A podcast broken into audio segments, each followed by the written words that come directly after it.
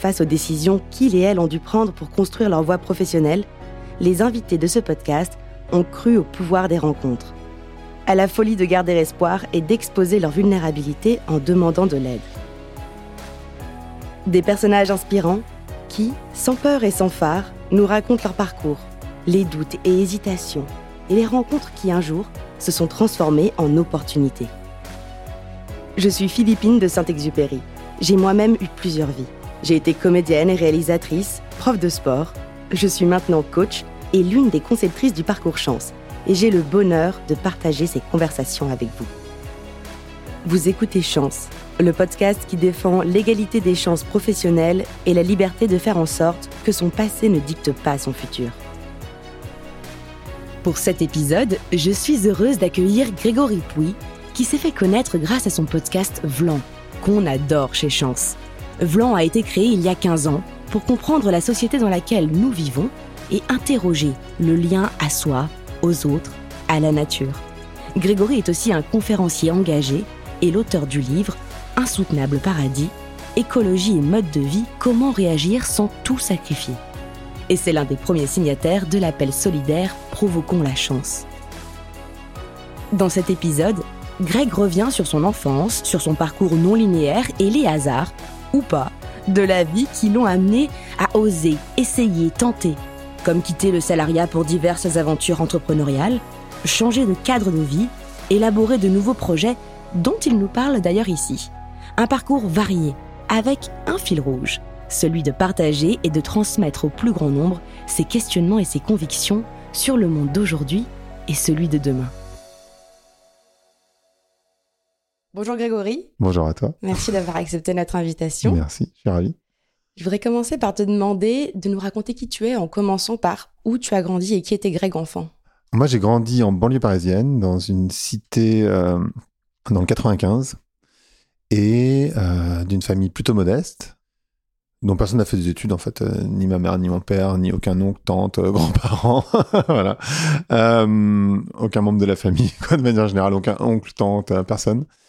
Et j'étais quelqu'un, je suis toujours assez timide et à l'écoute, je crois, parce que timide.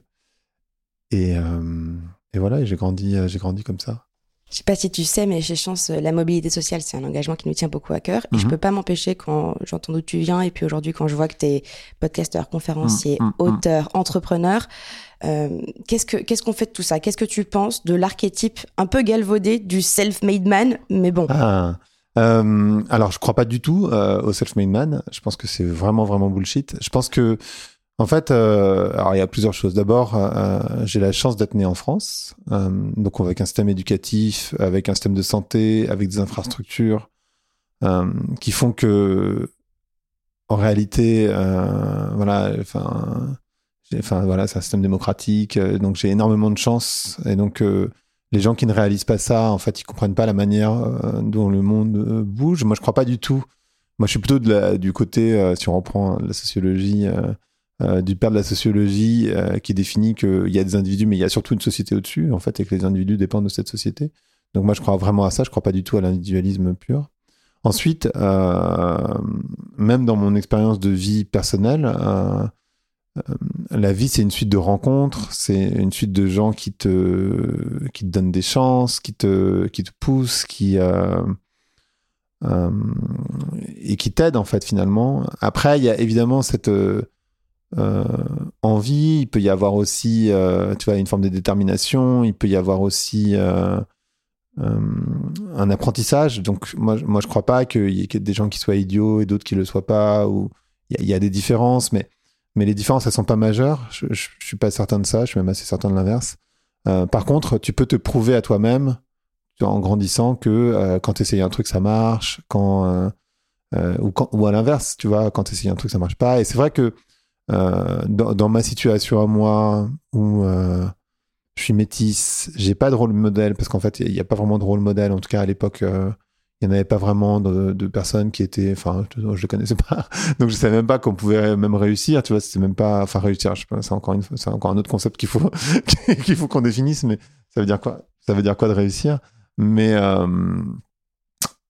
je, je pouvais pas savoir en fait et donc euh, même la, les prépas je sais moi je fais une prépa je savais même pas que ça existait en première j'ai appris en première que ça existait donc en fait tout ça c'est parce qu'il y a des gens qui me l'ont expliqué euh, il y, a des gens qui m'ont aidé et puis dans l'autre sens faut pas non plus euh, voilà il y a aussi des gens qui m'ont euh, qui ont essayé de me descendre par euh, justement déterminisme social c'est-à-dire bah, mon frère a fait un BEP fait un CAP euh, donc moi, c'était logique qu'en cinquième, euh, j'aille faire un CAP. Donc les professeurs, ils ont poussé pour ça. Euh, ou quand j'étais en première, mon prof de maths me disait, mais prépa, je sais, mais vous y pensez pas, vous n'y arriverez jamais, c'est impossible. Pareil en prépa, pareil en école.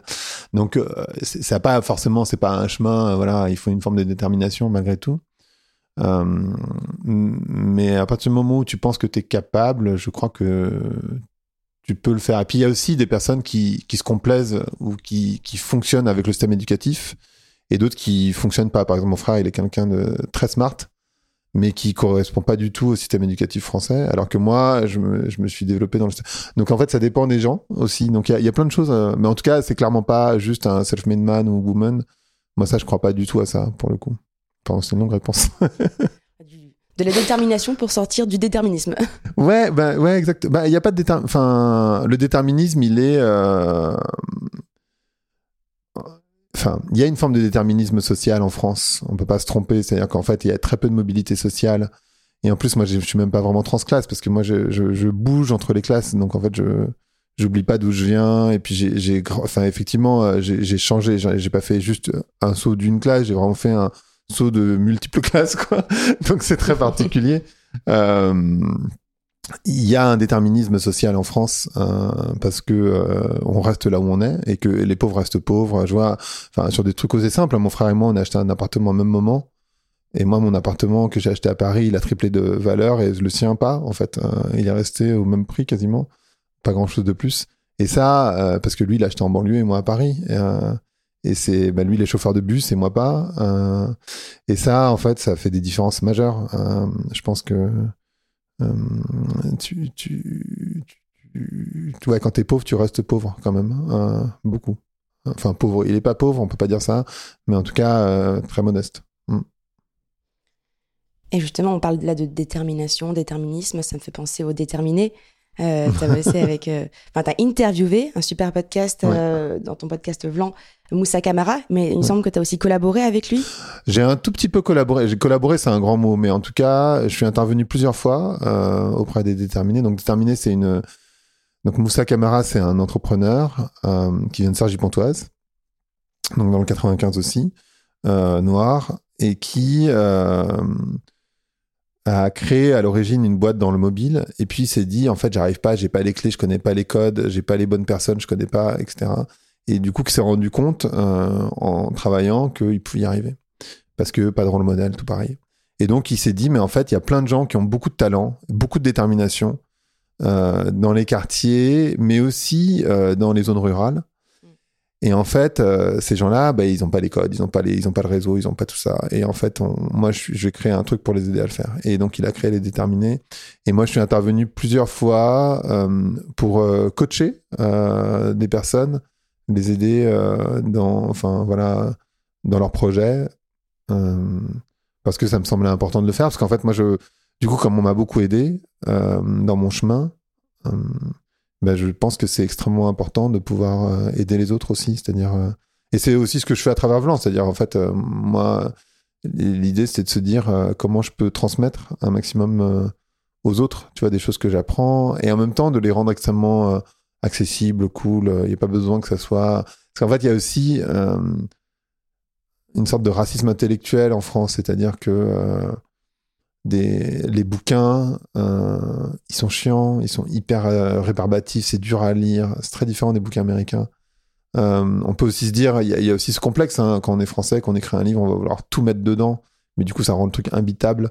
Il y a un vocabulaire, il y a hum, une manière de parler qui qui change quand même beaucoup la donne. Et je crois que tout ça, ça, ça aide pas. Et donc effectivement, Moussa, je trouve que c'est génial ce qu'il a ce qu'il a pu faire, ce que fait Chance également parce que euh, ça permet c'est plus vraiment une exception d'être euh, noir entrepreneur ou arabe entrepreneur ou femme entrepreneur, mais c'est quand même pas la majorité.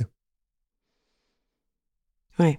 Et, euh, juste avant, justement, tu parlais du problème du manque de réseau.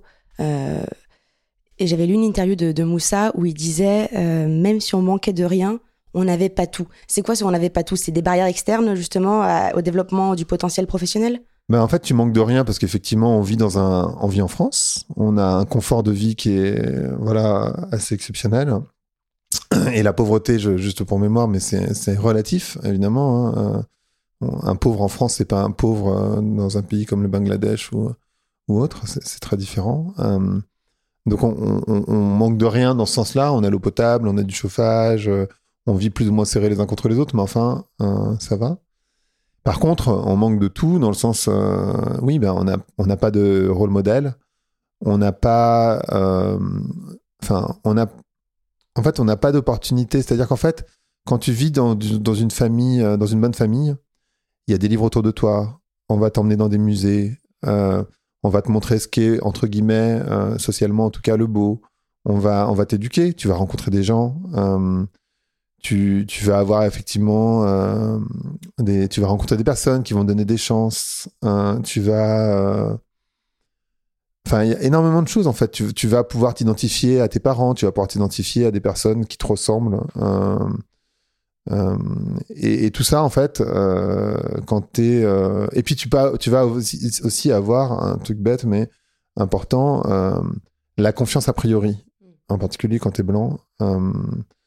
Euh, ou quand t'es un homme, ça marche pareil, euh, t'as la confiance a priori. C'est-à-dire qu'en fait, a priori, t'es capable. Tandis que euh, quand t'es noir ou quand t'es arabe, a priori, enfin j'exagère un peu, mais a priori, t'es un voleur. Et quand t'es une femme, potentiellement, t'es pas capable. Euh, tu vois, et ça, en fait, ça joue énormément. Donc en ça, en fait, il te manque énormément de choses, effectivement. Tu parlais de la rencontre là à l'instant. La rencontre, d'ailleurs, c'est un sujet que tu as évoqué avec Charles Pépin dans un mhm. autre euh, de tes épisodes. Euh, il me semble qu'il parlait de la combinaison entre la préparation à la rencontre, qui en fait s'effectue plutôt à l'intérieur de soi, venir mhm. se nourrir, et euh, ensuite, une fois qu'on est prêt, c'est de s'ouvrir. C'est l'ouverture, la disponibilité. c'est quelque chose que tu as expérimenté, toi? Alors moi oui, parce que je me suis construit comme ça. Hein. mais enfin, j'ai pas besoin d'aller chercher très loin parce que suffit que je regarde mon frère pour me rendre compte que ça marche pas comme ça chez lui, par exemple. Parce que moi, j'ai appris, enfin, j'ai appris. Oui, j'ai appris, c'est pas du tout inné. Euh, j'ai appris à travers mon expérience de vie que euh, quand je rencontrais quelqu'un, ça pouvait donner quelque chose de positif. Et, en fait, potentiellement, le, succès, le succès, le succès social, euh, économique, enfin, ou financier. ou professionnel. Oui, mais pour moi, ça s'appelle ça social. Mm. Mais, enfin, le titre, en tout cas, c'est social. Euh, les réseaux, c'est social. Euh, financier, c'est ce que tu as sur ton compte en banque, donc bon, ça peut être lié. Mm. Euh, c'est souvent lié, mais c'est pas forcément lié. Tu peux aussi avoir beaucoup de reconnaissance sociale, connaître plein de gens, mais pas avoir un, gros salaire. Tu vois, par exemple, un étant artiste. Euh, enfin, un artiste, tu vois, pas, pas très connu en tout cas. Euh, moi, je me suis prouvé que c'était vrai. Tu vois, que ça marchait. Donc, effectivement, je, enfin, tu vois, des, je pense que la première fois que ça m'est arrivé, c'est enfin où j'en ai pris conscience, en tout cas c'est en première, euh, où il y a un prof de maths qui était super sympa et du coup euh, ça m'a permis de comprendre les maths. Du coup, je suis devenu l'un des meilleurs élèves de la classe. Mm. Alors qu'à la, enfin, alors qu'en seconde, je l'ai failli redoubler, hein, que j'ai redoublé ma quatrième, etc. Donc j'étais pas un bon élève. Enfin, j'étais un bon élève jusqu'en jusqu'au début du collège, on va dire. Et puis collège, ça n'a pas été terrible euh, parce que contexte social. Et puis après, je me suis repris en première, en fait. Et ça, c'est une rencontre. Le, fait qu'il y ait une copine qui me dise, euh, mais il y a l'existence des prépas, ça, c'est une rencontre aussi. Euh, donc, tout ça, c'est des rencontres et c'est des opportunités que tu saisis. Alors, me, au début, je m'y étais pas préparé, évidemment, quand j'étais, quand j'avais 15 ans ou 16 ans, euh, j'étais pas forcément très prêt. Euh, par contre, au fur et à mesure, ça te construit une conviction euh, que c'est possible. quand ta conviction, c'est que tu grandis comme ça, ce qui est la très grande majorité des gens, en fait, euh, euh, les gens vont me considérer comme un moins que rien. Euh, les gens vont pas me faire confiance. Les gens vont parce que je suis noir, arabe, asiatique, femme. Enfin, asiatique, je pense que c'est encore d'autres soucis, mais les gens vont me vont me mettre là. Mais si je viens d'un milieu défavorisé, par exemple, les gens vont me mettre là. Il faut que je copie les codes, ce que j'ai fait moi pendant longtemps aussi, hein. avant de m'extraire, je crois. Euh, tu vois, de vouloir être comme eux, euh, tu vois, de vouloir m'habiller comme eux, euh, me comporter comme eux, etc. etc. donc, tu as, vraiment ce truc, si, si, tu grandis comme ça, ben ouais, t'arrives pas à te préparer. Et donc, quand tu rencontres les gens, bah, finalement, tu passes un peu à côté de l'opportunité. et ça, on peut pas leur reprocher individuellement. Moi, je crois que c'est c'est vraiment une expérience de vie et c'est pas simple en fait de, de savoir euh, ce à quoi fait référence Charles, je trouve que c'est hyper intéressant, évidemment, mais, mais, mais c'est pas si facile en réalité. Charles Pepin, qui, on le rappelle ici dans ce podcast, est un philosophe. Oui, bien sûr, effectivement. Petite précision.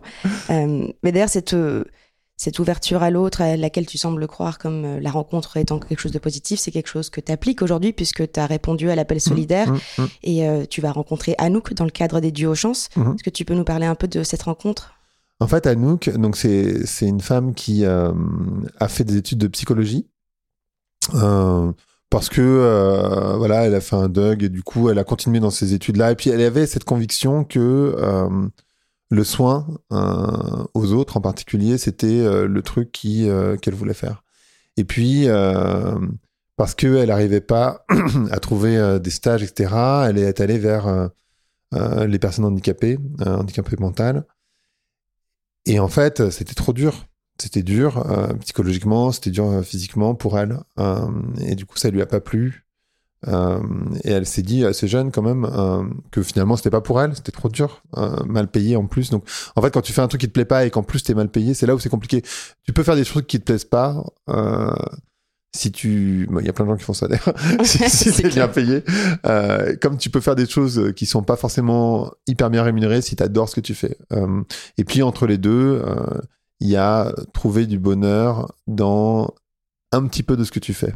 Euh, et euh, il y a un nombre d'études qui montrent que idéalement il faut trouver 20% de ton travail où tu trouves un peu enfin un peu de bonheur. Et ça peut être n'importe quoi. Enfin je veux dire le bonheur c'est pas un truc qui est universel. Il y a des, enfin, je pense que c'est complètement bullshit de dire euh, euh, do what you love, love what you do, nanana. Bon, euh, c'est super sympa sur le papier, mais enfin, a priori, il y a plein de jobs qui correspondent pas à ça, et la majorité des boss ne correspondent pas à love what you do. Je suis pas sûr qu'il y ait des gens qui soient love what you do et boueur, femme de ménage, etc., etc. Je, je, crois pas à ça. Par contre, tu peux trouver du bonheur, du plaisir, au moins, dans ce que tu fais. et ça peut être pour certaines personnes, euh, tu vois, euh, l'idée que, euh, j'en sais rien, voilà, c'est propre et ça, c'est un truc qui te tient à cœur, ou ça peut être de voir, de participer à une grande machinerie, etc. Bref, en tout cas, pour elle, c'était pas ça, ça marchait pas. Et donc, elle a décidé de, de, de, de, choisir chance pour se reconvertir. Et maintenant, elle s'est dit finalement ce qui, moi, me plaît et ce qui, lui, ce qui était très dur d'ailleurs pour elle dans, dans son métier avant, c'est qu'elle était toute seule avec ces personnes handicapées. Euh, et ça, c'est aussi très difficile, cette solitude euh, face à face à des personnes comme ça. Enfin, moi, j'envisage jamais fait j'imagine que c'est extrêmement difficile, effectivement. Et donc, elle s'est dit, mais en fait, ce que j'ai envie, c'est de travailler en équipe, c'est euh, de, de participer à des tournages, etc. Donc, elle a fait une formation, enfin, elle, elle, entreprend un, BTS, pardon, de assistante de prod pour faire de la production. Et, euh, et donc, c'est le, c'est le chemin qu'elle a fait. Donc, du coup, elle m'en a parlé. J'ai essayé de voir si je pouvais l'aider d'ailleurs à, trouver une alternance, hein, parce qu'elle n'a pas de réseau évidemment là-dedans. Pour l'instant, je n'ai pas trouvé, mais j'abandonne pas. C'est pas comme si c'était mon, non, plus mon univers, mais euh, je connais quand même 3-4 personnes. Donc, euh, donc voilà, mais c'est vrai que euh, pour elle, ben, et je trouve que c'est bien, tu vois, qu'elle qu'elle se pose la question et qu'elle se dise bah, en fait, en fait ça demande du courage aussi de se dire bah, en fait ce, qui ce que je fais ça me plaît pas. Et, euh, et en fait j'aimerais bien faire euh, autre chose. Je trouve que c'est courageux parce que c'est c'est pas simple euh, de, de, partir d'un endroit où tu as un salaire qui tombe en fait à la fin du mois à un endroit où t'as pas de salaire qui tombe. C'est bête comme ça mais en fait ça fait quand même une grosse grosse différence je trouve. Toi est-ce que tu l'as vécu comme ça quand tu es passé du salariat à l'entrepreneuriat? Comment ça s'est passé pour toi cette transition en fait, moi, ma situation, elle est un peu différente. Ça n'a pas été facile, et en fait, ça a été, enfin, sur le moment, pas facile, mais en fait, avec le recul, euh, enfin, c'était fou parce que, euh, donc moi, j'ai créé un blog en 2005, euh, donc il y, a, il y, a, 17 ans, et je me suis lancé en indépendant en 2012, donc c'était 7 ans après. Et en fait, entre-temps, mon blog, il avait énormément de succès. Euh, donc, j'avais une sorte de crédibilité. Je faisais déjà des conférences, je faisais déjà des cours. Donc, en fait, j'avais une sorte de nom, entre guillemets, euh, dans ce milieu-là. Donc, ça, c'est le premier truc. Donc, en fait, c'était risqué, pas vraiment risqué. Et puis, euh, la France, encore une fois, fait que il y a un truc qui existe qui s'appelle les ruptures conventionnelles, quand, quand ton entreprise accepte de le faire, en tout cas. Et en fait, quand tu réfléchis, tu pars. Mais bon, en réalité, tu es payé pendant. Enfin, tu as le chômage pendant un an. Donc, enfin, je crois que c'est 15 mois de, de, de, chômage quand tu crées une entreprise. je sais pas si ça a bougé depuis, mais. Donc, en fait, tu es, large. Enfin, je veux dire, tu as un an pour euh, générer du chiffre d'affaires, que tu n'es pas obligé de sortir euh, de ta boîte, tu peux voilà, garder enfin 15 mois donc techniquement. Euh, et donc tu as 15 mois où tu peux faire du chiffre d'affaires et pendant ce temps-là, tu as quand même le chômage qui est 30% de ton salaire précédent, enfin 70% de ton salaire précédent, donc en fait net. Donc en fait ça va. Enfin ça dépend où ton niveau de vie, mais a priori quand tu touches pas trop, tu voilà, tu, tu arrives à vivre quand même. Et, donc voilà, en fait, ça, s'est fait assez facilement en réalité, quand tu penses. Mais à l'époque, ça a été hyper difficile de, prendre la décision, euh, d'avoir la, confiance en soi, de se dire, bah attends, euh, il y a des gens qui vont m'appeler pour travailler avec moi, etc. Ça, c'est dur. Ouais, c'est le phénomène, euh, le sérum de l'imposteur, la légitimité. ouais, complètement. Qui intervient souvent quand on, en fait, on change de voie professionnelle. Ouais, ça intervient souvent quand tu changes de voie professionnelle. Ça intervient souvent aussi quand tu sors de ton cadre. Et euh, ça intervient souvent euh, en fonction de là d'où tu viens aussi. C'est-à-dire que, bien sûr, euh, je pense que c'est un sentiment qui est souhaitable, le syndrome de l'imposteur. C'est pas forcément que négatif. Je crois que ça peut être aussi utile pour garder une forme de, de modération. Enfin, tu vois, de ne pas se la raconter à mort, etc., etc. Je pense que c'est pas complètement inutile, le syndrome de l'imposteur. Et, et quand tu es trop à l'aise, moi, je pense que c'est important de changer, de bouger, euh, pas être dans l'inertie en fait. justement, avant, tout à l'heure, on parlait de barrières externes. Là, on est un peu plus sur l'interne. Euh, toi, ce serait quoi tes préconisations en termes d'état d'esprit quand on, quand on va comme ça vers un changement dans sa vie euh, significatif? Je crois que. Je, je pense qu'il faut accepter. Enfin, c'est un peu bizarre de dire ça comme ça, mais en fait, il n'y a rien de. C'est marrant, les... et souvent les gens me disent ça ah, mais c'est définitif, par exemple, quand, quand j'ai déménagé à New York. Ah bon, mais c'est définitif. Et en fait, moi, à part la mort, je sais pas très bien ce qui est définitif. Donc, euh, admettons que tu veuilles changer hmm. et que, euh, et que ça marche pas. c'est possible. En fait, c'est pas grave, tu vois. Enfin, en fait, la réalité, c'est que c'est pas très grave. C'est-à-dire que tu veux changer, tu essayes. Ce qui serait grave, c'est de pas essayer et d'être frustré euh, toute sa vie. C'est-à-dire que si tu as la prise de conscience que ce que tu fais ne te plaît pas, euh, et que tu as envie de bouger. Euh, pas tant pour. Enfin, je pense qu'il faut aussi réfléchir à ses motivations, hein, mais. mais si tes motivations sont saines et que tu as envie de bouger, bah, je crois que juste se dire, bah, en fait, tu peux essayer. En fait, essayer, c'est le plus important. parce qu'à la fin, si, si tu si n'y arrives pas, bah, au pire, tu reviens à la situation. Enfin, c'est possible en fait de revenir à la situation, à la situation identique, enfin précédente. Enfin, c'est un an et souvent tu es accompagné financièrement en France, donc on a une chance quand même inouïe euh, d'avoir le chômage. Enfin, pour la majorité des gens, moi par exemple, en étant entrepreneur, c'est sûr que euh, bah, si là je me retrouve au chômage, bah, j'ai pas de chômage. si, je, tombe malade, j'ai pas de, j'ai pas, voilà, j'ai pas de système. Euh, mais mais c'est quand même magique en France qu'on ait qu'on ait ça. Donc euh, je trouve que voilà, le meilleur conseil, c'est de se dire que c'est possible, d'abord, et ensuite que c'est pas grave si ça marche pas. Enfin, c'est un peu bête, mais, mais pour moi, c'est vraiment ça. Tu as abordé d'ailleurs ce thème avec euh, Marie Robert, euh, professeure de philosophie. Mm. Je vais pas tout faire tes épisodes de podcast. Non, non, qui ressort tous les épisodes. Tu auras du mal parce que tous euh, ne seraient pas cohérents. Il y en a 214, 214 je crois ce jour. mais podcast que j'aime beaucoup, que je recommande vivement d'ailleurs à nos auditeurs, qui connaissent sûrement déjà. tu parlais avec ça, avec Marie de ça, du fait qu'on est une génération, enfin elle disait la nouvelle génération est un petit peu plus flexible, mais on a tendance à penser que la vie c'est aller d'un point A à un point B et stop quoi. Alors qu'en fait hmm. finalement c'est peut-être plein de petits points A et plein de petits points B quoi. Oui, bah je crois, je crois que c'est hmm, simplifier. En fait, on a envie de simple, mais la vie elle est jamais simple. On a envie d'équilibre, mais la vie c'est jamais un équilibre. En fait, euh, cet équilibre, euh, enfin, en fait, quand tu regardes la définition du, mot équilibre, c'est euh, un état statutaire. Euh, mais c'est l'inertie, en fait. Et l'inertie, c'est mort. Enfin, tu vois, c'est Zemmour, quoi. l'inertie, c'est nul. Euh, par contre, quand, tu penses à, l'équilibre, tu penses à la nature. Tu penses à l'eau, par exemple. Et en fait, ça, c'est des systèmes d'équilibre dynamique. C'est-à-dire qu'en fait, ça bouge en permanence. Enfin, la nature, elle est pas, elle est pas, elle est pas, elle est pas, tu vois, elle est pas, elle est pas figée. Elle bouge en permanence. Et, et c'est ça qui est intéressant, c'est ce mouvement. euh, donc, euh, moi, je crois pas que l'équilibre, ce soit un truc souhaitable. En tout cas, cet équilibre. Ce qu'il faut, c'est un équilibre dynamique. Euh, et, et effectivement, euh, quand tu prends un chemin A, un chemin B, ben, on fait tous des erreurs et en fait, ces erreurs sont nécessaires. Bah, Il y, a- plein de choses que tes parents ont dû te dire euh, ou que les parents des personnes qui nous écoutent ont dû vous dire parce qu'ils ont appris sur leur chemin et tu les as pas écoutés, mais parce que tu avais besoin de faire l'erreur. Euh, tu vois, il y a plein de trucs que tu peux dire aux gens, par exemple. Moi, arrivé là où je suis, je peux, je peux dire, bah, l'argent c'est super, mais en tout cas, il y a un moment donné, ça marche plus. Et, et, et pour connaître beaucoup de gens qui sont millionnaires, ben, c'est pas un état souhaitable. Et moi, j'ai pas du tout envie d'arriver là parce qu'en fait, ça n'a aucun intérêt. Et que je, je vois bien euh, que, que ça marche pas. Mais quand tu dis ça à quelqu'un qui a pas d'argent, il va te dire, mais attends, euh, moi c'est différent, laisse-moi gagner de l'argent, puis je te dirai si euh, pour moi c'est différent. Et je sais que ça sera la même situation, mais il a besoin d'aller là. Euh, et je comprends, enfin tu vois, c'est un exemple, mais ça pourrait être aussi, euh, tu vois, des recommandations pour euh, des trucs de couple, ça pourrait être n'importe quoi, tu vois. euh, euh, Enfin, je sais pas, il y a des tonnes de situations où tu as besoin de faire l'expérience. Tu, tu sais que c'est pas bien, mais tu vas, as besoin de le faire parce que tu as besoin de te, le prouver à toi-même. Et donc, ben, ça, ça te fait faire des, euh, des, des circonvolutions. Et c'est ce qu'on appelle la vie, en fait. Mm. Euh, la vie, c'est euh, de faire cette circonvolution. C'est pas d'arriver à un point A à un point B, c'est chiant sinon. Mm. Euh, ça n'a aucun intérêt. Si on arrivait tous d'un point A à un point B, enfin, on va en arrive tous d'un point A à un point B. A priori, on sort euh, de notre mère, on arrive jusqu'à redevenir euh, de la, enfin, de, voilà, de l'énergie fossile.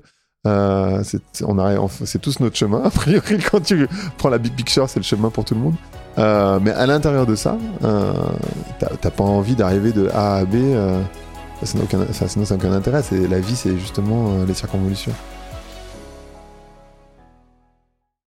Une fois qu'on dit ça, il y a quand même un pendant un peu extrémiste de cette façon de penser, quand on dit il faut essayer, etc., qui a en ce moment une des tendances, tu sais, du self-care, de quand on veut, on peut, sois la Mm. meilleure version de toi-même. Qu'est-ce que Mm. tu penses de ça? Euh, alors, euh, moi, je, je pense que la meilleure version de soi-même, c'est vraiment bullshit aussi. C'est-à-dire qu'en fait, il n'y a pas de meilleure version de soi-même. Euh, la version de soi-même, bah, c'est celle qu'on est actuellement. c'est déjà pas mal. Euh, je trouve que c'est beaucoup d'injonctions euh, qui sont euh, insupportables, en fait. Euh, parce que du coup, déjà, en général, les gens qui s'intéressent beaucoup au développement personnel, c'est des gens qui vont bien. Euh, la psychologie positive, c'est ce qu'explique Eva dans son bouquin. Euh, donc Eva sociologue. Euh, c'est que la psychologie positive, c'est super pour les gens qui vont déjà bien. Ils n'ont pas de problème psychologique. en fait, on va essayer de résoudre des problèmes. Comment je pourrais aller mieux quand même? Euh, Et comment j'essaye de m'optimiser Tu vois, aujourd'hui, quand on fait du yoga, de la méditation pleine conscience, j'en sais rien. eh ben, tous ces trucs, euh, ben, c'est pour euh, mieux travailler. C'est comment je peux euh, trouver une sorte d'équilibre. Comment je peux en fait, on se rajoute de la pression, on se rajoute du stress. Ah ouais, non, mais en fait, et c'est pas utile. Donc, déjà, il y a ça. Et puis après, quand on veut un peu, oui et non. C'est-à-dire qu'en fait, il y a des gens qui ont beaucoup de détermination.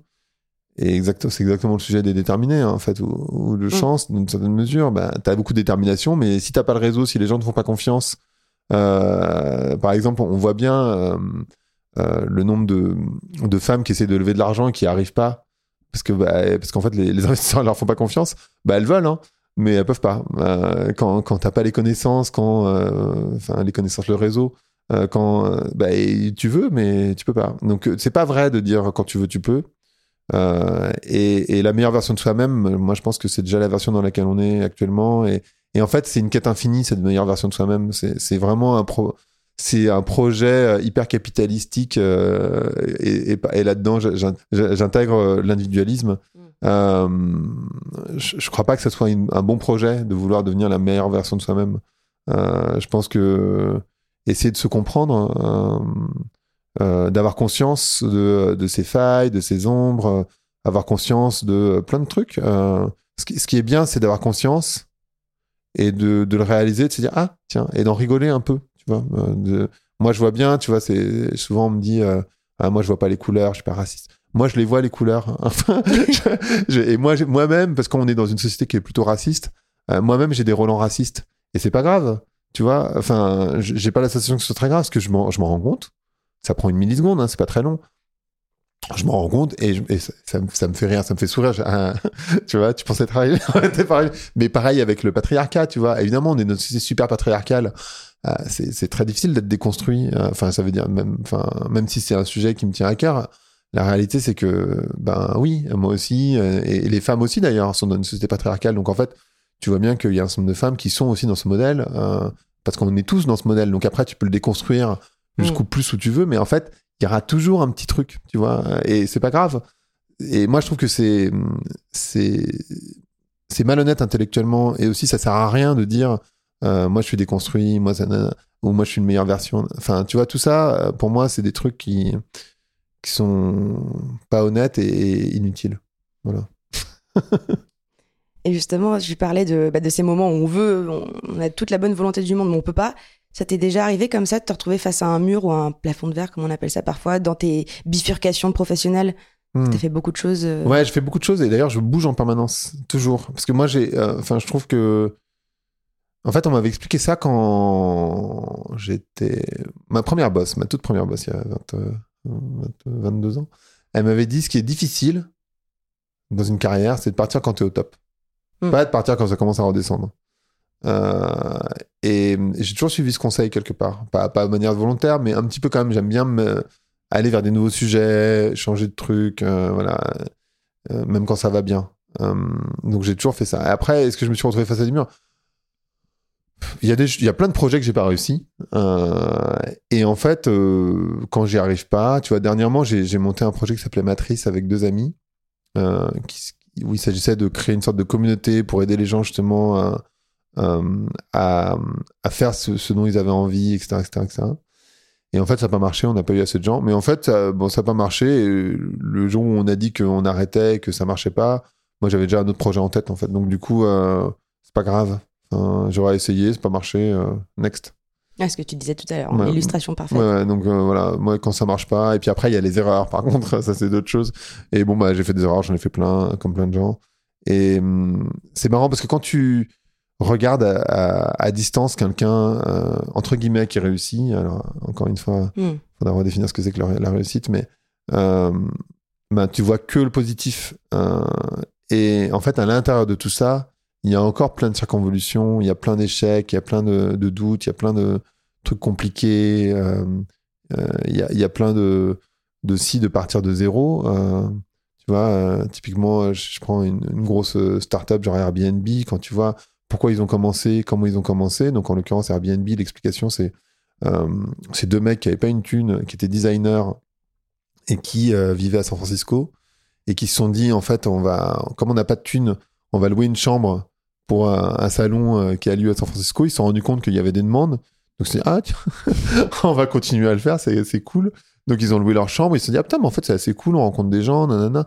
Et en fait voilà, mais en même temps personne voulait leur prêter d'argent, donc du coup comme c'est des designers, ils ont créé des énormes paquets de, bon c'est bizarre, mais des énormes paquets de céréales à l'effigie des deux euh, protagonistes de l'élection présidentielle, c'était Obama et, comment s'appelait l'autre? Euh, Je me souviens plus, c'était la première, donc coup c'était Biden et euh, un mec qui est mort depuis, je me souviens plus son nom. Bref, et ça s'est vachement bien vendu, ça leur a permis de d'avoir l'argent pour pour créer Airbnb. Mais tu vois, en fait tout ça, et au début c'était hyper dur, ça marchait pas.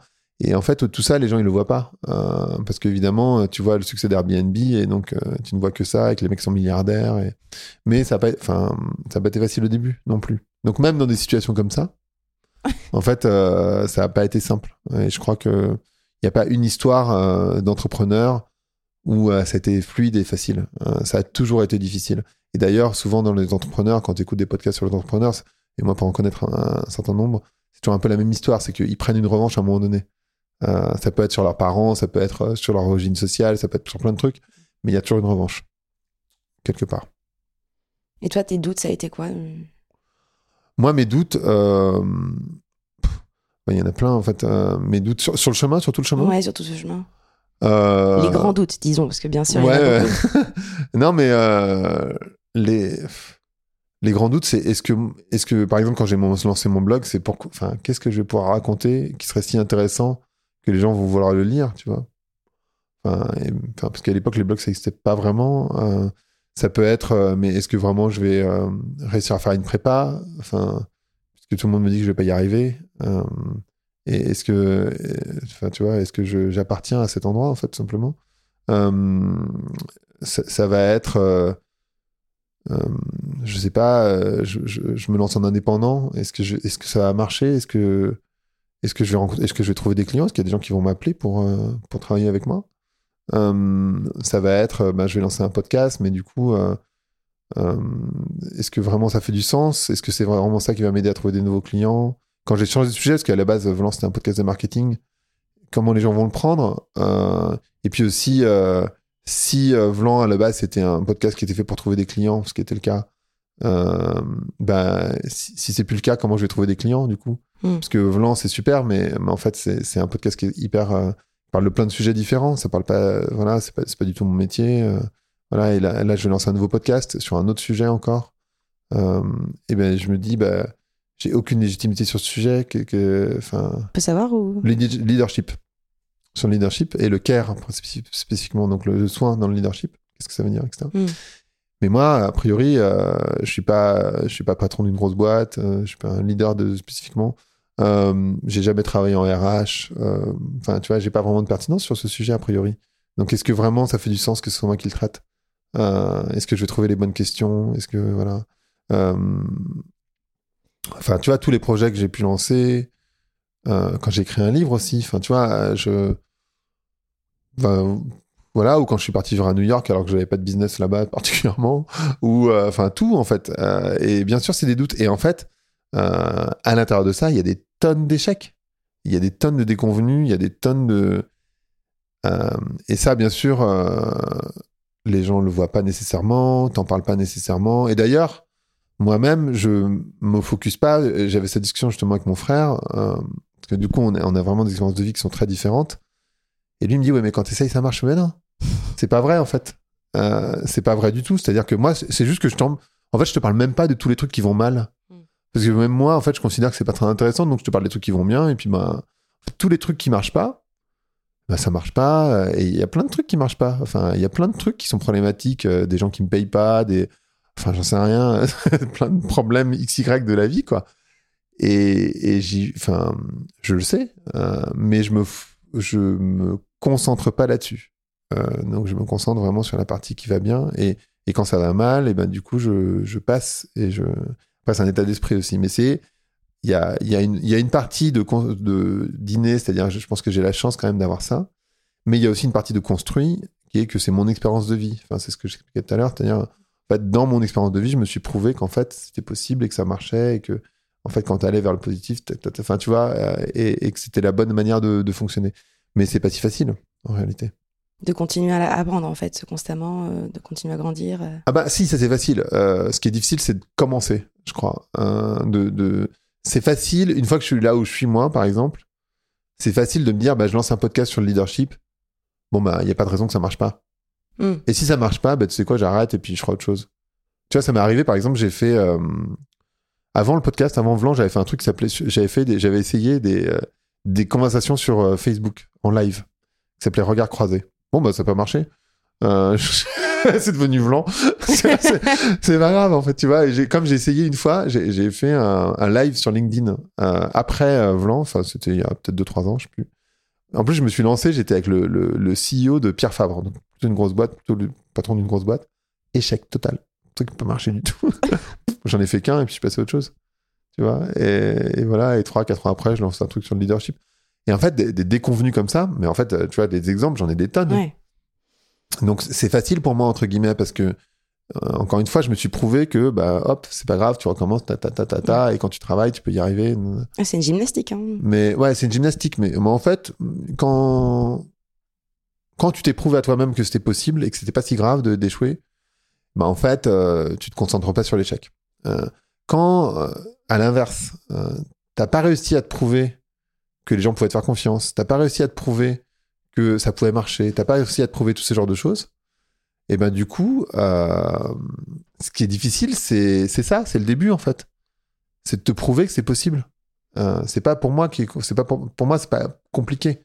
Ce qui est Mm. compliqué, c'est pour des personnes qui n'ont pas réussi à se prouver ça. Et en fait, ce que j'ai envie de leur dire, c'est en fait, c'est possible. Tu vois, en fait, moi, j'aurais adoré quand j'étais gamin qu'on me dise en fait, c'est quoi, c'est possible? Euh, parce qu'à l'époque, moi, je savais pas. Et, et, et bon, parfois, c'est pas suffisant. hein, tu vois, c'est il y a plein de personnes, mon frère le premier, hein, euh, qui, pour qui il te dit oui, mais, tu vois. bien sûr, tu as le oui, mais. et ils ont pas tort, oui, mais. mais en fait, en réalité, et, en fait, la, seule manière de te prouver que ça marche, comme pour les échecs d'ailleurs, c'est l'empirisme. Donc, c'est d'essayer de faire et, d'y mettre suffisamment d'énergie. Parce qu'évidemment, si tu mets pas d'énergie dans quelque chose, c'est sûr que ça va pas marcher. Euh, là, pour le coup, il n'y a, a, pas de doute sur le sujet. Donc, euh, moi, je, travaille énormément. Euh, et voilà, là-dessus, pour le coup, il n'y a, y a, pas de doute. Et je dis pas, enfin, je veux certainement pas être dans encore ce déterminisme de dire si tu travailles, tu vas y arriver. Tu vois, un peu dans une forme hyper libéraliste, macroniste, de si, si tu travailles, tu vas y arriver. C'est pas vrai. Parce qu'il y a plein de gens qui travaillent et qui n'y arrivent pas. donc, c'est pas juste ça mais c'est aussi de se dire je peux dépasser les limitations. Il faut que je sorte euh, tu vois par exemple des gens euh, je prends d'autres sujets tu vois qui se disent ouais mais je rencontre personne. Mm. ok est-ce que tu as été dans un club euh, moi par exemple je vais prendre un exemple d'une copine à moi qui vit à Lisbonne. Une fille donc elle connaît personne à Lisbonne. Elle s'est mise dans un club d'impro dans un club de chant de, de chant de fado dans un club de machin. Bah ouais elle a rencontré un mec elle a rencontré plein de gens elle a plein de potes eh bah ouais mais le, truc c'est qu'elle s'est inscrite dans plein de clubs et quand il dit je rencontre personne, bah oui, mais tu, fais quoi précisément pour rencontrer des gens? Eh. Et en fait, il n'y a pas de secret. C'est-à-dire que bah, si, si tu fais rien, bah, tu vas pas y arriver, c'est pas possible. Et en fait, faut pas croire que les gens soient fermés. Euh, je crois que, en fait, euh, si t'es pas trop trop éloigné de leur code, parce qu'il y a aussi quand même des codes vestimentaires, il y a un certain nombre de codes euh, néanmoins, euh, les gens sont ouverts. Alors pour le travail, j'entends. Les gens sont ouverts et ils peuvent ouvrir leur porte, discuter avec toi. Et il suffit d'oser leur demander, parfois, tout simplement. Ce qui n'est pas toujours simple. D'oser, non, c'est pas facile, mais en fait, euh, le pire, c'est c'est comme dans les couples, tu vois, quand on dit ça quand t'es gamin, mais bon, euh, c'est pas forcément simple euh, non plus. le pire, le pire qui puisse arriver, c'est c'est qu'ils te disent non. Et ben, c'est pas grave, tu continues, quoi. Et alors quoi? Et puis voilà, en fait, il y a rien. Et tu parlais donc du doute par rapport à ton podcast. Euh, je suis pas forcément le plus grand expert du sujet. Euh, et j'ai écouté aussi euh, l'interview que tu donnais sur InPower, je crois, en parlant de ton livre. Dont, hmm. D'ailleurs, on va revenir à ton livre après, où tu disais bon, écrire un livre dit comme ça, c'est sexy. Puis après, on est face à ses compétences. Et j'ai bien aimé cette phrase parce que bah, c'est vrai, quoi. concrètement, comment, comment tu fais dans ces moments-là quand tu changes de domaine, de, tu vois, de, de, de comment dire, de sujet est-ce que tu montes en compétence euh, en autonomie? Est-ce que tu te fais accompagner des bonnes personnes? Je pense qu'il faut avoir l'humilité de se faire accompagner, ça c'est sûr. Mais tu montes en compétence tout seul. C'est-à-dire qu'en fait, admettons, euh, tu veux écrire un livre. Hmm. Ben, le premier procédé euh, que tu vas faire, c'est lire et regarder des vidéos et t'intéresser, chercher, chercher, chercher et prendre, tu vois, alors on n'est pas dans une thèse, mais dans une thèse, tu vas prendre 360 degrés, c'est-à-dire tous les sujets, même les trucs avec lesquels tu n'es absolument pas d'accord, euh, parce que c'est hyper important d'aller chercher ça aussi. Euh, et tu vas aller explorer en fait et prendre des notes et, apprendre. Et en fait, cet effort que tu fais, il faut accepter l'idée que les autres le font pas. Euh, et donc, ben, donc ça, bah, tu, vas, tu vas faire l'exercice. Tu vas et ça demande beaucoup de travail. Hein. Enfin, il n'y a, pas, a, de, a pas de secret par contre. donc, tu vas, tu vas explorer, comprendre. Et après, l'autre partie, c'est ton expérience de vie et puis ta capacité à transmettre. Donc, euh, euh, ben, comment tu, comment tu, voilà, comment tu vas transmettre cette information, comment tu vas l'écrire, etc., Mais après, il faut aussi se poser la question de savoir qu'est-ce que tu cherches à faire. Tu vois, là, j'ai une autre idée de bouquin. Mmh. Et en fait, je me dis, en fait, plutôt qu'un bouquin, je vais en faire un documentaire. Parce que un livre, c'est super pour la reconnaissance sociale. Euh, mais personne ne va le lire. La réalité, c'est que très peu de gens lisent des bouquins. Euh, c'est toujours les mêmes en plus. Euh, et là, le sujet que j'ai envie de traiter, en l'occurrence, c'est un sujet qui est hyper grand public, donc j'ai envie que ça touche un maximum de gens. Et donc je me dis, bah, finalement, et moi j'ai jamais fait de documentaire de ma vie, donc je sais même pas par où commencer, mais je me dis, bah, en fait, ce qui serait plus logique, c'est quand même de faire un documentaire. Et je sais pas le faire. Euh, j'ai jamais fait de documentaire, je sais même pas comment ça s'écrit, tu vois. Mais je vais le faire. Euh, enfin, je vais essayer. Après, bon, c'est un échec, et ben c'est pas grave. Je ferai autre chose. Mais, euh, mais je vais essayer, tu vois. Je vais, je vais contacter des gens, je vais euh, dire Ah, tiens, j'ai une idée, qu'est-ce que tu en penses? Et après, je vais, je vais, leur, je vais leur demander bah, Du coup, pour faire, qu'est-ce qu'il faudrait que je fasse? Et ils vont me dire un truc, tu vois, je sais pas quoi. Et je vais le faire. Enfin, tu vois, je vais apprendre. et mm. en fait, tu ne peux apprendre qu'en faisant. Tu peux pas. Enfin, ça, ça marche pas autrement, c'est pas possible de le faire autrement. Après, il y a aussi les, formations, mais il y a beaucoup de choses qu'on peut apprendre en faisant, quoi. C'est ça que. Moi, je pense, oui, il y a des formations, mais les, diplômes, ils ont. C'est des, trucs magiques, les diplômes. Euh, T'as pas forcément besoin d'un diplôme euh, pour faire les choses. Euh, moi, je crois qu'il y a plein de gens qui font de la, philosophie et qui sont pas philosophes. Il y a plein de gens qui font de la sociologie qui sont pas sociologues, etc. etc. Euh, ça a plus de puissance de faire. Moi, j'aurais toujours plus confiance dans quelqu'un qui a pas le permis de conduire, mais qui a conduit une voiture depuis trois ans, que quelqu'un qui a le permis de conduire, qui a jamais vraiment conduit. Euh, donc, euh, bah oui, alors bien sûr, d'un côté, il a le diplôme, de l'autre côté, il l'a pas, mais enfin, il y a l'expérience, tu vois. Euh, donc, bah, concrètement, euh, a priori, t'as quand même plus confiance dans quelqu'un qui a de l'expérience que quelqu'un qui l'a pas. Et a priori, ça va ensemble, parce que quand tu fais les études, euh, t'as de l'expérience, mais tu peux totalement avoir de l'expérience sans faire les Sans. études. C'est complètement possible. Euh, Il y a plein de gens qui ont fait du pain c'était pendant le confinement. Non, ils sont pas devenus boulangers, mais je veux dire, si tu pousses le truc, si tu pousses le curseur, tu peux. euh, euh, tu vois, bon, il faut s'équiper après, mais euh, tu peux carrément devenir super fort en, en boulangerie. Tu vois enfin, je dis n'importe quoi, mais, mais tu vois, c'est possible. En fait, y a. Tu prêches une convaincue. J'ai moi-même réalisé mon documentaire alors que j'ai pas de diplôme et que j'avais jamais fait ça avant. Ouais, bah voilà. Donc je, je pense effectivement que c'est possible, mais c'est bien de le rappeler. Et c'est essentiel de le rappeler parce que pour beaucoup de gens, pense que c'est des barrières. euh, Et en France, en, particulièrement, en particulier, pardon, on, a un amour des diplômes euh, et qu'on te, on te, on te, on te juge beaucoup quand même en fonction de tes diplômes. C'est pas simple euh, d'évoluer dans un monde sans diplôme ou sans les diplômes euh, requis. Euh, et même pour moi, hein, tu vois, mon podcast et ce que je fais, c'est quand même beaucoup de sociologie. En même temps, je suis pas du tout sociologue et jamais je me prendrais comme un sociologue. Alors qu'en fait, c'est un sociologue qui me disait ça, je fais plus de sociologie que plein de sociologues. Mais c'est compliqué quand même, Mm. tu vois. Euh, J'aurais du mal à dire ça, enfin, je pourrais pas le dire. Euh, donc, j'ai quand même ce respect euh, des diplômes malgré tout. Donc, on a quand même ce truc en France, mais la réalité, c'est que quand même, c'est possible.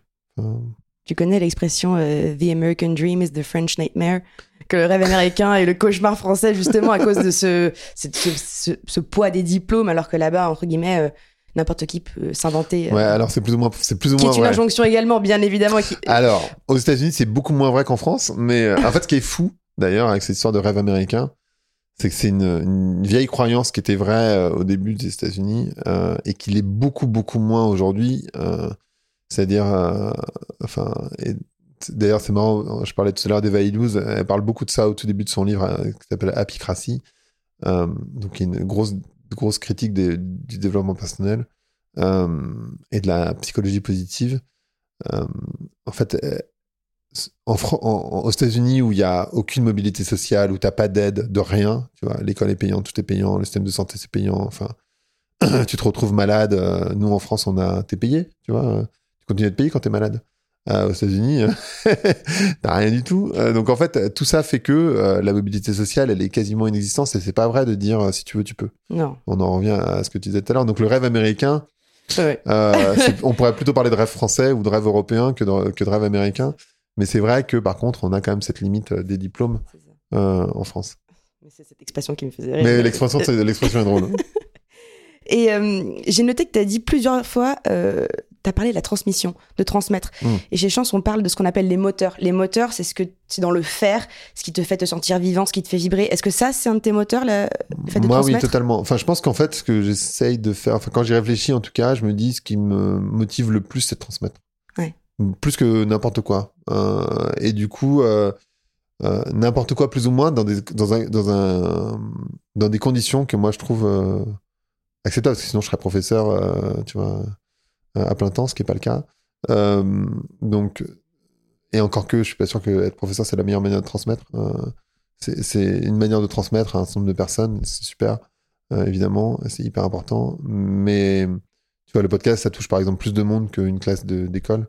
Euh, de faire des documentaires, de euh, d'écrire, euh, bon, écrire des livres, c'est tout relatif, comme on vient vient d'en parler. Mais en fait, en tout cas, d'avoir une voix, ça permet de transmettre, euh, effectivement. Et moi, en tout cas, c'est ce qui me fait vibrer parce que je crois que c'est enfin c'est vraiment ce qui te permet enfin ce qui permet aux autres de grandir donc en fait du coup j'ai j'ai envie de faire ça au maximum tant que je peux. Et en parlant de transmettre, même si euh, j'ai bien entendu que le podcast permet plus de toucher, enfin, de toucher plus de gens que le livre, Insoutenable Paradis, ton livre, hmm. qu'est-ce que tu as voulu transmettre en l'écrivant? J'ai voulu transmettre euh, qu'il fallait changer de rapport euh, au monde, qu'en fait on vivait dans une société de bien vivre. dans laquelle on, on s'en rend pas forcément compte, mais on est vraiment dans une société de bien vivre, c'est-à-dire qu'en fait, on fait tous plus ou moins, pas, pas tous, c'est pas vrai, mais à partir de 27 000 euros par an, tu es dans les 1% les plus riches de la planète. Donc en fait, euh, voilà, on est dans un système euh, très qualitatif où on a de l'eau courante, euh, on a du chauffage, on est en sécurité, on n'a pas de guerre là. Enfin, moi, je, vois pas de bombes tomber, même si c'est en train d'un peu bouger, évidemment. mais enfin, jusqu'à présent, on peut boire des verres en terrasse voilà, on est quand même dans un système hyper sécurisé. Si on tombe malade, on est pris en charge. Il y a des hôpitaux. Enfin, tout, ça fait que on, est dans un contexte de bien vivre. Par contre, on n'est pas dans le bien-être. Euh, et ça, le bien-être, c'est différent. Le bien-être, c'est comment tu te sens. Et, et, moi, je crois que, en fait, c'est un bouquin sur l'écologie, hein, mais je crois qu'en fait, pour aller dans le sens de l'humain, et pour aller dans le sens euh, de l'écologie, c'est en fait c'est le même sens. On parle beaucoup d'écologie punitive, mais mm. je crois que c'est pas faux de dire que l'écologie est un peu punitive, mais ça serait pas vrai de dire que notre société elle est parfaite et qu'elle est pas punitive. C'est-à-dire qu'on passe d'une société punitive à une autre société punitive. Oui. Euh, donc d'un côté on va punir le bien-être versus le bien-vivre. Donc la société dans laquelle on vit, c'est-à-dire qu'en fait euh, on vit mal, euh, on prend beaucoup d'anxiolytiques euh, statistiquement, on fait des burn-out, des bore-out, on, on, donne tout pour son travail. En fait, le travail, c'est Dieu finalement, l'argent, etc. Euh, c'est pas une critique, mais c'est quand même la société dans laquelle on vit. Tout contre le mal-être, tout contre le bien-être, pardon. Et la société écologique, c'est vrai qu'il y a un peu moins de bien vivre, mais en même temps, comme on vit dans une société de surabondance, euh, c'est vrai qu'on pourra pas avoir euh, autant de, bien vivre, c'est-à-dire euh, peut-être que on pourra te dire demain, bah oui, en fait, effectivement, ta voiture, tu vas devoir aller un peu moins vite. Est-ce que peut-être tu pourras pas mettre tes machines quand tu veux Est-ce que tu pourras avoir, j'en sais rien, de la viande hachée chez McDo quand tu veux Est-ce que tu pourras manger de la viande autant que tu veux? Sans doute pas. Est-ce que tu pourras, j'en sais rien. Enfin, avoir du chauffage en terrasse, euh, tu vois, ce qui maintenant est interdit, mais enfin, on l'a fait quand même cette année en tout cas. Euh, donc tout ça, bah oui, effectivement, euh, ça, va, ça va disparaître. mais par contre, peut-être une société de mieux-être, de bien-être, dans laquelle tu as plus de temps pour voir ta famille, tes enfants, tes parents, ton, ton, ton, mec, ta, copine. peut-être que tu, tu, seras ouais, dans, dans un mieux-être et peut-être un peu moins dans un mieux, dans un moins, moins bien vivre, mais est-ce que est-ce qu'on peut pas descendre d'un cran en fait notre mieux vivre, notre bien vivre et augmenter le bien-être? Et en fait, c'est cet équilibre-là qui est intéressant. Et moi, c'est ça que j'ai voulu faire passer. Et en fait, pour faire ça, donc en fait, moi, je crois que tu peux euh, changer sans, sans tout sacrifier. Euh, tu dois euh, comprendre que bah, déjà descendre de manière archétypale, attention, euh, ce, côté masculin de la société parce que dans la puissance masculine archétypale, je précise parce que je, je suis pas en train de faire encore une fois de euh, dire les femmes sont comme ci, les hommes sont comme ça, euh, ou le féminin c'est ci, le masculin c'est ça, mais de manière archétypale en tout cas. Le masculin, c'est la puissance par l'extérieur, donc c'est la force, la vitesse, tous les biens que tu vas mettre autour de toi, etc. La force archétypale. féminine, c'est plutôt la puissance intérieure, etc., euh, etc. Donc c'est valable pour les hommes et pour les femmes.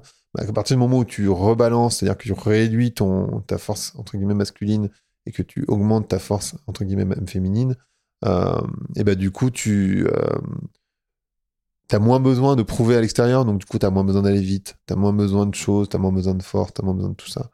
Euh, et, tu voilà, tu trouves ça en toi. Donc ça c'est un truc d'être dans le collectif plutôt que dans l'individualisme, d'être euh, dans l'instant présent plutôt que, plutôt que dans, la, dans la projection, d'être euh, dans le slow. Le slow, c'est-à-dire prendre le temps, réaliser la qualité des choses, tu vois, plutôt que dans la surconsommation et dans l'optimisation de tout. tu vois, il y a plein de gens qui ont des, des, trucs Fitbit ou qui essayent de mesurer, qui mesurent leur pas, tu vois, tout simplement. Comme si la machine te disait c'est bien, tu l'as bien fait. Alors que tu sais très bien que c'est bien. Enfin, tu vois, t'es en bonne santé, c'est l'essentiel. On s'en fout de savoir si la machine te dit mais oui, t'as fait tant de pas, c'est bien. Euh, et, cette optimisation euh, de l'individu, c'est ça qu'il faut lâcher, quoi, tu vois, entre autres. Donc, en fait, tous ces éléments-là, euh, c'est ça que j'ai voulu transmettre, de dire, bah, si tu changes ton rapport au monde, en fait, cette société, entre guillemets, écologique, cette, cette écologie punitive, elle sera même pas punitive parce que tu auras déjà bougé. Et si on recentre justement sur le rapport au travail dont tu parlais à l'instant, ce serait quoi le message que tu aimerais faire passer? Euh... À qui? À nos auditeurs. Euh, qui sont ces gens? Qui sont ces gens? Qui êtes-vous? Mais répondez-nous, répondez-moi. Hashtag les gens. C'est ça. Euh, qu'est-ce que j'aimerais faire passer sur le, sur le travail? Ben en fait, euh, hmm, c'est une question un peu large parce que ça dépend vraiment, vraiment à qui tu t'adresses. Si tu t'adresses à un patron de boîte, tu t'adresses à un salarié. Bah, dans ce cas-là, disons pour le salarié et pour le patron. Hmm. La patronne ou la. Ou la patronne, exactement. Pour un salarié, je pense que euh, de trouver un peu de plaisir dans ce qu'il fait, et si c'est pas le cas, de, de se dire que c'est possible de bouger, en fait, de changer. Euh, et ça, c'est enfin, c'est faisable. Alors, ça peut être, si on sait pas comment faire en passant par chance, euh, ça peut être en discutant avec des amis, ça peut être, voilà, de, plein de manières possibles. Et ne pas se limiter aux gens autour de vous qui vont dire, eh non, c'est pas possible. Parce que souvent, les, les, les, personnes autour de vous, en fait, étrangement, elles n'ont pas forcément envie non plus que vous, que vous réussissiez. Pas de manière consciente, mais euh, il y, a quand même cet effet un petit peu euh, vicieux qui est que si vous arrivez à bouger, ça les, ça les, renvoie eux-mêmes au fait que eux ne bougent pas.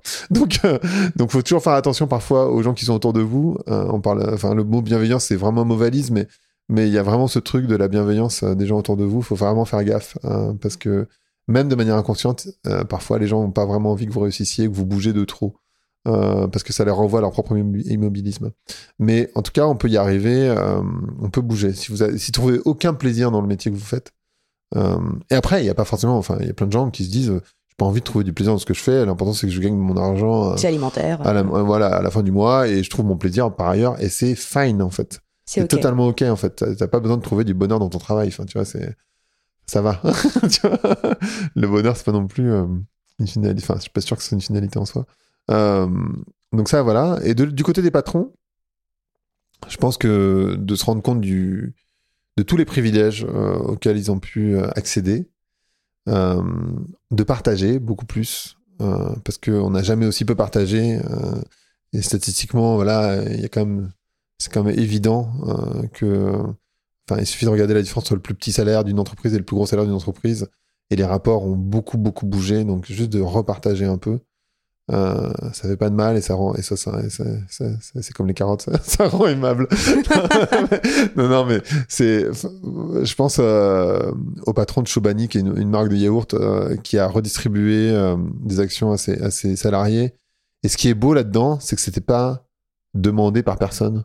C'était demandé par personne, personne lui a demandé. Il l'a fait comme ça, c'était gratuit. Mm. Et c'est dans le gratuit, c'est là-dedans qu'on trouve la beauté, en fait. Euh, c'est dans les gestes gratuits du quotidien qu'on trouve la beauté. Je trouve que ça, c'est vachement important de s'en souvenir. Et puis, euh, de lâcher euh, plein de concepts autour du. Je parlais de soins tout à l'heure et de leadership, du patriarcat, du paternalisme, c'est-à-dire ah bah tiens, je vais mettre des cours de pleine conscience ou je vais mettre des cours de yoga. C'est de redonner aux gens la possibilité d'être eux-mêmes. Donc en fait, de les réempouvoirer. Euh, c'est ça en fait euh, qui est le care. C'est de, de, de c'est Cynthia Fleury, la philosophe, qui, qui, raconte ça et qui le raconte bien, bien mieux que moi en tout cas. Euh, mais de réempouvoirer les gens, de, de sacrifier sans doute le, le, système pyramidal et de s'intéresser peut-être à d'autres systèmes d'organisation, de de d'arrêter avec l'optimisation de tout, d'être dans le slow. Euh, c'est vachement important. Enfin, il y a plein de trucs comme ça dans le leadership qui sont en train de bouger et qui me semblent moins essentiels. Euh, et je crois que dans un monde et de se reposer aussi des questions simples. Tu sais, c'est vachement important parce qu'on est dans un monde euh, de polycrise, donc en fait de multicrise. et je pense qu'on est, on, rentre dans une situation, dans une période qui va être longue. Enfin, en tout cas, de plusieurs plusieurs années. Moi, j'envisage même plusieurs décennies de crise. Bah, en fait, dans, un, dans, une société où la normalité change, parce que c'est ce qui est en train de se passer, euh, tu es obligé de te reposer des questions de base, et ça, ça va être important aussi, je crois. Enfin, il y a plein de choses à dire hein. à plein de gens. Mais... Et quand tu disais, euh, juste avant ton, ton, message pour les salariés, de bien s'entourer, parce que parfois, euh, même inconsciemment, les personnes euh, voilà, sont pas. Vas-y, je t'en prie. Non, j'allais dire, c'est pas tant de bien s'entourer. Je, je suis pas du tout en train de remettre en cause leur entourage. C'est juste de se dire, attention à ce que vous disent les gens autour de vous. il, faut, il faut réussir à faire la part des choses entre euh, dans ce que vous disent les, gens autour de vous. Tout simplement, c'est pas temps de remettre en cause les gens autour de vous, etc. C'est pas tant. Euh, vous avez vos amis, votre famille, c'est super. Euh, c'est juste de bien de, bien faire la part des choses quand ils vous disent attention, ça va pas marcher, tu sais, c'est risqué quand même. Et c'est important d'avoir conscience que c'est risqué. Évidemment que c'est risqué. mais c'est pas grave. par contre. C'est ça le truc. Euh, et, et, donc c'est surtout ça. Euh, c'est pas tant de se méfier, mais, mm. mais juste de faire la part des choses. Oui, tu avais interrogé aussi, je suis désolée, je me rappelle plus le nom, un professeur d'économie qui t'avait parlé de ça, euh, de, de demander l'avis à son entourage ah, sur les critères. Et une fois qu'on a leur avis, voilà, ce qui est important, c'est le financier, c'est l'environnement, etc. Toi, tu prends ces critères et c'est toi qui met ta propre analyse et ton propre jugement dessus. Hmm. Tu vois de qui Olivier Siboni. Ah, c'est ça, oui. Qui est, qui est prof de, de management à HEC. Euh, c'est ça, c'est lui, oui. Ouais, je vois très bien. Et oui, oui, bah, c'est complètement ça, hmm. totalement. Carole, qui te connaît depuis 15 ans, avec qui j'ai le plaisir de travailler chez Chance, m'a dit que tu avais déménagé à Lisbonne. Ouais. Euh, est-ce que tu peux nous expliquer ce, cette décision de changement de cadre? Et puis quelles ont été tes, tes appréhensions, s'il y en a eu? Mhm. Alors, pourquoi j'ai décidé de bouger? En fait, j'avais décidé de quitter Paris euh, parce que je me sentais agressé par la ville, euh, même si je suis parisien, enfin en tout cas de banlieue. Euh, en fait, moi, j'essaye de... permettre aux gens d'être dans une forme de sérénité, d'être plus serein. Et moi, je crois que pour être serein, il faut comprendre le monde dans lequel tu vis. Donc ça, c'est la manière dont j'envisage. Mais, mais pour être serein, il faut aussi être dans un environnement qui te permet d'être serein. Et Paris, moi, je l'étais plus. Donc, en fait, j'avais décidé de partir euh, pas trop loin de Paris, mais à la campagne, vers chez ma meilleure pote. Euh, et puis finalement, euh, j'ai eu le Covid et j'ai toujours rêvé quelque part de vivre au soleil euh, et à la mer, proche de l'océan. Je sais pas, il y a plein de gens qui doivent avoir ce même euh, rêve. je, suis pas tout seul euh, dans cette dimension-là. et en fait, je suis allé voir un pote à Lisbonne et il se trouve que je me suis fait confiner là-bas parce que c'était pendant le deuxième confinement. Et je me suis senti tellement bien que j'ai décidé de bouger. Et je me suis dit, ben voilà, je bouge.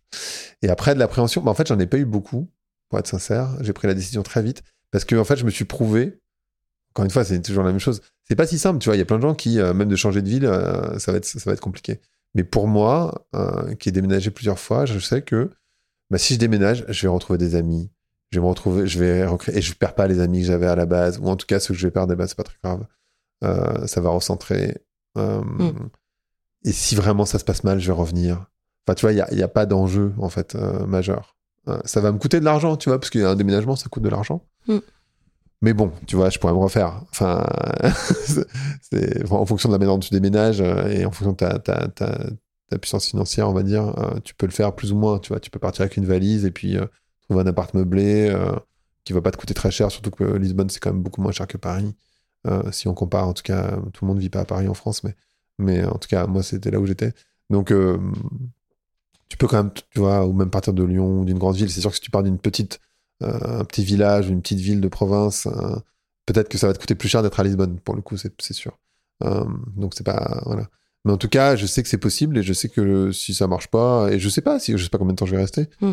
Euh, ça se trouve dans un an je suis revenu, moi je sais pas en fait. Euh...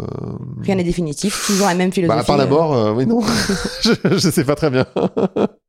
Mais ouais, le mouvement c'est ça et, et c'est vrai que c'est euh, pour moi une bonne décision parce que c'est une ville.